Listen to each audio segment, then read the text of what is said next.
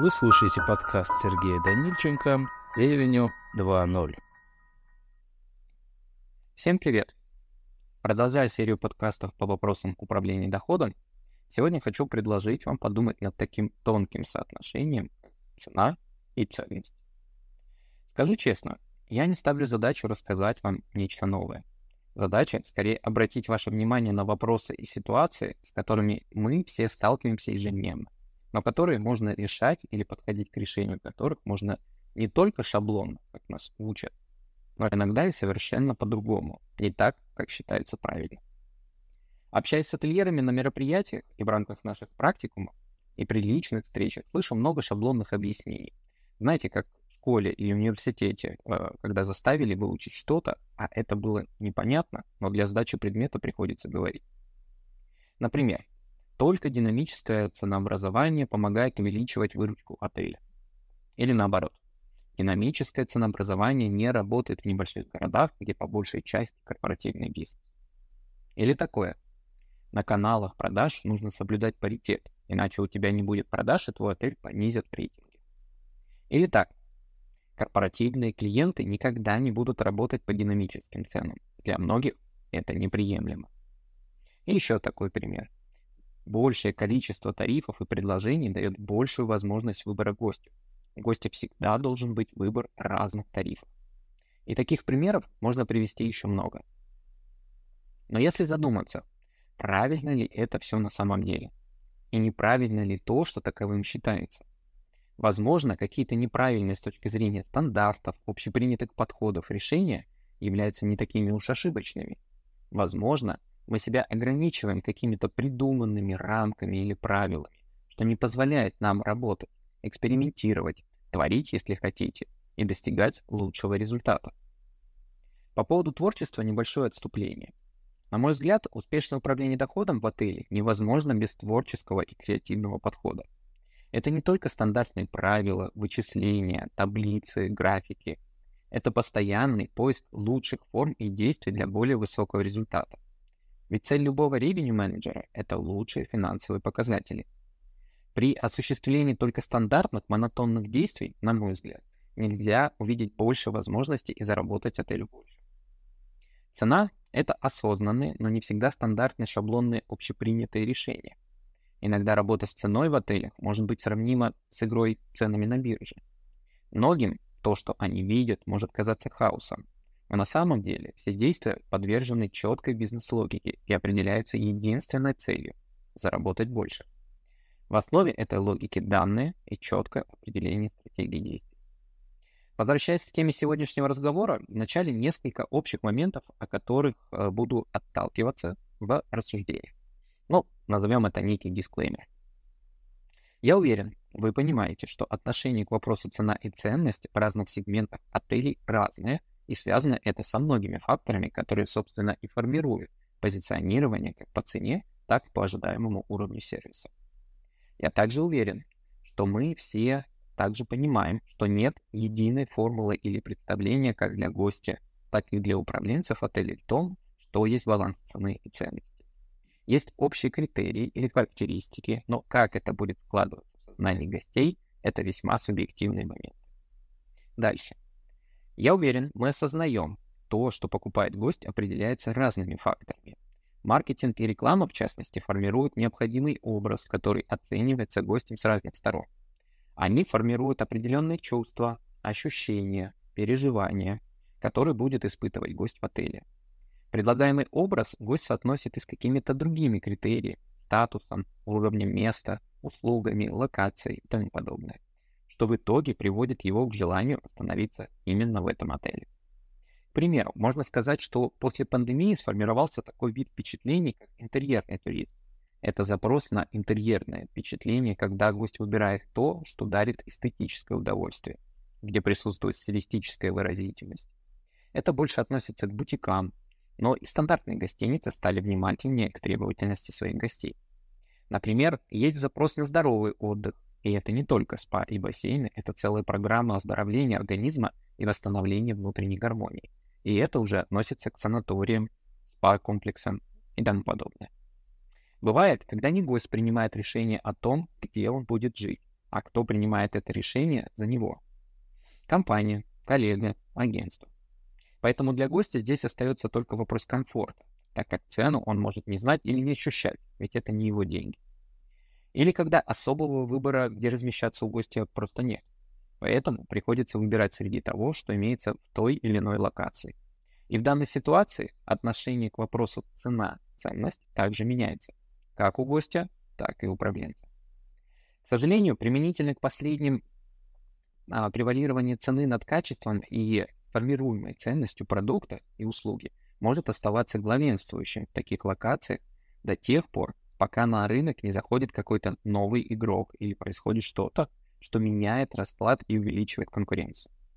До этих событий фактор цены для многих превалирует.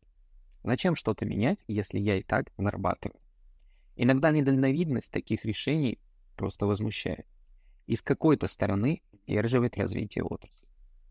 Все эти и многие другие моменты мы должны учитывать при формировании цены на услуги. Да, чуть не забыл, как же без рынка? Рынок есть, и есть рыночный спрос. Есть внешние факторы, которые могут влиять на уровень цены и определять ее. Это отдельная наша любимая тема, на которую мы активно обращаем внимание всех коллег, которую, э, которую популяризируем в связке с общей структурой управления доходом любого отеля. Это, в частности, то, для чего существует наш инструмент рыночной аналитики. Итак, вопрос. Цена и ценность. Это больше этический или экономический вопрос? Есть ли в нем баланс? Нужно ли и можно ли его соблюдать? Что предпочесть управленцу и в какой ситуации? Давайте рассмотрим несколько примеров, по которым данный вопрос для ательеров является не столь однозначным. Итак, первый кейс, который хочу привести, связан с переоценкой ценности продукта. А, есть некий гостиничный комплекс, существующий несколько лет.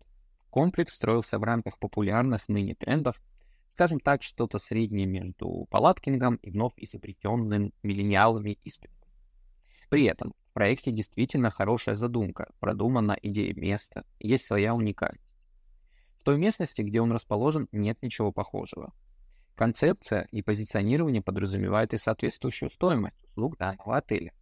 И он продается дорого на уровне некоторых пятизвездочных отелей в столицах или на юге. Но есть проблема. Значительная часть гостей, побывав здесь, не получают того, что ожидали не видят той ценности, которую им продавали и которую они выбирали, имеется в виду реклама, и не получают того, что ожидали, чувствуют себя обманутыми. За стоимость люксового отеля ожидают все-таки иной сервис и качество. Руководство знает о проблемах, они что-то делают, меняют, но пока это не приносит результат, и в операционке и управлении наблюдается хаос. При этом собственник уверен, что все можно продавать еще дороже, и отель стоит еще больше, несмотря на многочисленные негативные отзывы, что услуги переоценены. Такая проблема есть у многих собственников, которые уверены в том, что их творения, их объекты могут и должны стоить дорого. Туда же вложено столько денег. В связи с этим несколько вопросов, над которыми я бы хотел, чтобы вы задумались. Что стоит делать с ценами данного комплекса? Снизить или попробовать исключить хаос и заняться улучшением сервиса? Приведет ли снижение цены к балансу цена-ценность? Будет ли цена влиять на принятие решения? Или при снижении цены изменится уровень гостей? Стоит ли продолжать такую рекламную кампанию, которая приводит гостей и позволяет продав- продавать комплекс по высоким тарифам, обеспечивая почти стопроцентную загрузку каждый день? Эти вопросы о грани того, что важнее – экономика или этичность. Можете, кстати, написать ваши ответы на в директ или в Телеграме. Для многих ответы очевидны, и решение, скорее всего, будет такое. Снижаться значительно ни в коем случае нельзя. Изменить позиционирование. Цены нужно оставлять так, так как потому что до них будет не подняться. Нужно серьезно заняться сервисом и операционными процедурами. Нужно думать о гостях, качество должно соответствовать цене. Точки зрения бизнеса и здравого смысла, да, это может быть верно Однако для управленцев комплекса не все так однозначно.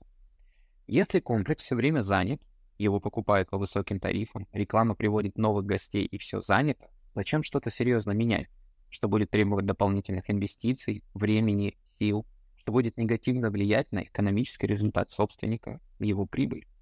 То есть пока для них цена и общая личная экономика на первом месте. Коллеги, это как раз, а, я бы сказал, характерный пример того, как недальновидность со временем может привести к уничтожению бизнеса. Этот подход напоминает подход э, китайских туркомпаний до пандемии, которые возили многих китайцев и селили в отели, где особо не уделяли внимания качеству и сервису. Их спрашивали, а почему вы так к своим гостям относитесь? Почему выбираете такие отели? Они отвечали просто. В Китае почти полтора миллиарда человек. Если эти не вернутся, есть еще миллиард других, которые приедут. Применительно к нашему бизнесу, если у нас этот миллиард гостей, которые будут приезжать в данный отель, несмотря на проблемы, когда-то гости могут закончиться, и начнутся проблемы для собственника. Искоренение такого подхода, как я сказал ранее, возможно только с развитием конкуренции. Вторая группа примеров, о которых хотел бы порассуждать, связана с ценовым позиционированием и влиянием этого позиционирования на операционные показатели и стратегию отелей.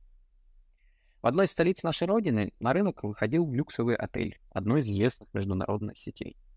С точки зрения маркетинга, как мы знаем, есть разные стратегии выхода на рынок. Вот этим отелем была выбрана стратегия добиться лидерства по цене и стать отелем номер один по цене в люксовом сегменте и далее удерживать эту планку. Отель зашел так на рынок, был почти самым дорогим в люксовом сегменте среди других отелей, которые уже давно работали. Но, вероятно, переоценил силу бренда, маркетинговые возможности, сам продукт, который предлагал для данного рынка. Отель за первый год работы не смог при такой стратегии получить необходимый объем бизнеса, стоял с весьма невысокой загрузкой. Руководство долго не меняло политику и настаивало на удержании изначально выбранной стратегии. Как итог, пришлось снижать планку. Кто-то может сказать, для люкса это может быть нормально, бюджеты первых лет закладываются негативный сценарий. Тем не менее, на мой взгляд, здесь изначально были завышены ожидания и ценность продукта. Гости, рынок не оценили его таким образом. Это также может говорить о том, что на конечную стоимость в какой-то степени влияет гость и сам рынок. Давайте рассмотрим еще один пример, тоже с отелями высокого сегмента. В прошлом году часть отелей 5 звезд Москвы скорректировали ценовую стратегию и чуть снизили планку тарифов и изменили в целом ценовое позиционирование. Это определенным образом повлияло на результаты в период, когда необходимо было получить дополнительный объем номеров. Это у них получилось. Понимая, что это люксовый сегмент, не могу сказать, как сказались э, такие действия на GOP. Дальше на рынке продолжился рост загрузки, наметился тренд на рост EDR и, как следствие, рефпар. Это мы также показывали на нашем ежегодном деловом завтраке в январе и переподтверждали на вебинаре в июле этого года. На этом фоне те отели, которые были вынуждены скорректировать политику в прошлом году, что для люксового сегмента может привести к репутационным потерям, смене аудитории и невозможности вернуться в прежнее позиционирование, начали наращивать тарифы и подтягиваться к той группе отелей, которая также ввиду своих правил корпоративных стандартов выбрала другую стратегию и оставалась верна высоким тарифам. К чему я это все? Данный пример заставляет задуматься еще раз над тем, стоит ли менять ценовое позиционирование при существенных рыночных изменениях или в угоду выручки оставаться при своих показателях, так как потом сложнее будет восстановиться. Правильно ли поступили те, кто поменял позиционирование, снизил стоимость э, и свою ценность? Точки зрения правил и позиционирования, с точки зрения вопроса цена-ценность, это может быть неверным шагом. Но по прошествии времени и на фоне роста рынка они смогли вернуться к своим значениям и также растут, как и другие отели. А период нестабильности и неопределенности смогли пройти с меньшим падением показателей, а некоторые практически и без потерь. Так ошибочно ли такое решение, или это наши додумки и апеллирование к неким догмам? Прошу понять правильно. Я не утверждаю, что такая стратегия отелей была правильной или неправильной. Но в этом вопросе и на данном примере все-таки есть о чем подумать, и все не так однозначно на практике. Давайте рассмотрим еще один пример уже с южных направлений. Как мы знаем, после пандемии Черноморское побережье было одним из самых востребованных направлений. Тарифы росли высокими темпами на фоне роста спроса. Причины, я уверен, всем понятны. В то же время мы понимаем, что тарифы не могут бесконечно расти. Все-таки есть некий предел. и что при наличии других внешних факторов этот рост в какой-то период должен прекратиться. Вероятно, в текущем году у коллег с Черноморского побережья, я имею в виду не Крым, оценка была иная, и они выбрали стратегию продолжения наращивания тарифов. Как результат, с начала года и далее до начала июля загрузка в отелях получилась ниже 2021 и 2022 годов. В данном случае, мне кажется, ательеры все-таки переоценили возможности дальнейшего роста рынка, неправильно оценили возможности своих отелей, и та ценность, которую они дают гостю в текущих реалиях, она уже не оценивалась так высоко, как позиционировали ательеры. При этом коллеги в горном кластере выбрали более сдержанную ценовую стратегию на конец весны и лета. Зимой там тоже а, не все получалось, но с мая приходит на а, небольшом, но все-таки росте. О чем данный пример? Как минимум о том, что нужно соотносить свои желания с конъюнктурой рынка. Цены не могут все время расти на 20% год к году. Есть свой предел, который определяется в том числе покупательской способностью населения. Тут тоже сразу хотел бы обратиться к тем собственникам, которые требуют от управленцев своих отелей при подготовке бюджета каждый раз увеличивать показатели на 10, 15, 20%. Если нет для этого рыночных предпосылок, сколько бы вы ни требовали закладывать такие показатели, это не будет работать. И будет являться только неким демотивирующим фактором для команды. Бюджеты будут нереальными и невыполнимыми. И такие требования будут приводить к вышеупомянутым ошибкам в ценовом позиционировании. Третья группа вопросов можно объединить э, таким кейсом. Что важнее? Возможность заработать больше или удовлетворенность гостей и свое спокойствие? Для многих вопрос заработка стоит на первом месте. И с точки зрения бизнеса, а бизнес все-таки про деньги – нужно пользоваться каждой возможностью для получения большего дохода. Иначе зачем мы этим занимаемся? Ведь так? Если не так, тогда это не бизнес. В одном отеле, с которым мы работали, коллега вечно боялась продавать номера дороже, особенно в сезон, мотивируя это тем, что не стоит наш отель таких денег. Я не могу поставить такую цену, наш номер не стоит столько. Поэтому приходилось заставлять ставить тарифы выше, по которым, к слову, бронировались, так как цены в целом оставались в рынке, но иногда чуть выше, и получать большую выручку. А управляющему персоналу тут да, приходилось чуть больше напрягаться, чтобы гость остался доволен за эти деньги и в этом месте. Конечно, мы понимаем, что такое возможно делать не всегда. Это применимо к отдельным периодам, когда спрос действительно высокий и превышает предложение. Тут вопрос в том, стоит ли поддаваться, продаваться дороже даже если ваш объект не стоит таких денег.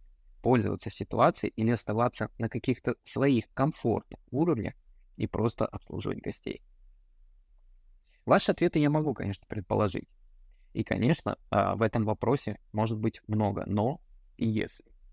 Поэтому от чего-то, от чего точно хотел бы вас предостеречь, это крайности, которые коллеги часто любят впадать, что не только меняет всякую ценность объекта, но и может привести к потере бизнеса.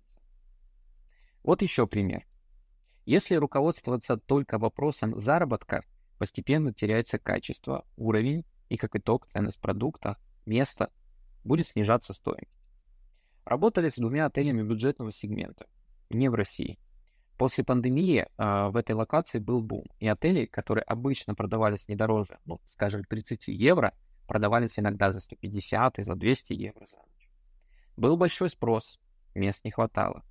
И качество тут не играло роли. Собственники, уверовавшие то, что и дальше так будет, настаивали дальше наращивать цены. Но на следующий год такого же ажиотажа уже не наблюдалось, и отзывы за прошлый сезон не позволяли удерживать цену. В текущем году все вернулось на прежние допандемийные уровни. Отель продается на уровнях 50-80 евро но и приходится продаваться ниже, так как за период бума спроса появились определенное количество негатива. Хотя и получил отель выручку, эквивалентную, скажем, нескольким сезонам работы в прошлом. При этом периодически собственника, наверное, как и многих владельцев, шатает из стороны в сторону. Тут дешево поднимаем, тут дорого опускаем, ну и так далее. Это пример того, что все-таки должен быть баланс между стремлением заработать и стратегическими целями работы и общей стоимостью объекта.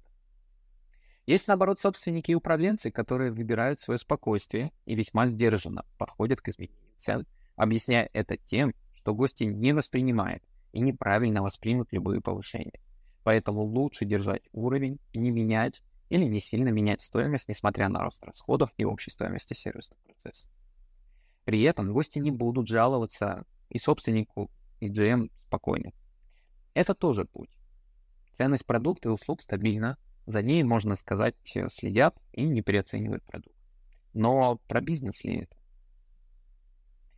И в заключение хотел бы обратить внимание еще на одну группу вопросов, связанных с тем, как неправильное ценовое позиционирование меняет отношение к отелю. Уверен, многие скажут, что да, конечно, неправильное позиционирование меняет отношения. Ведь так? С одной стороны, да. Но опять же, в разных сегментах и в разных локациях это проявляется по-разному. Честно, перечитывая тексты выступлений или публикаций, иногда ловлю себя на мысли, что у нас в индустрии все неоднозначно.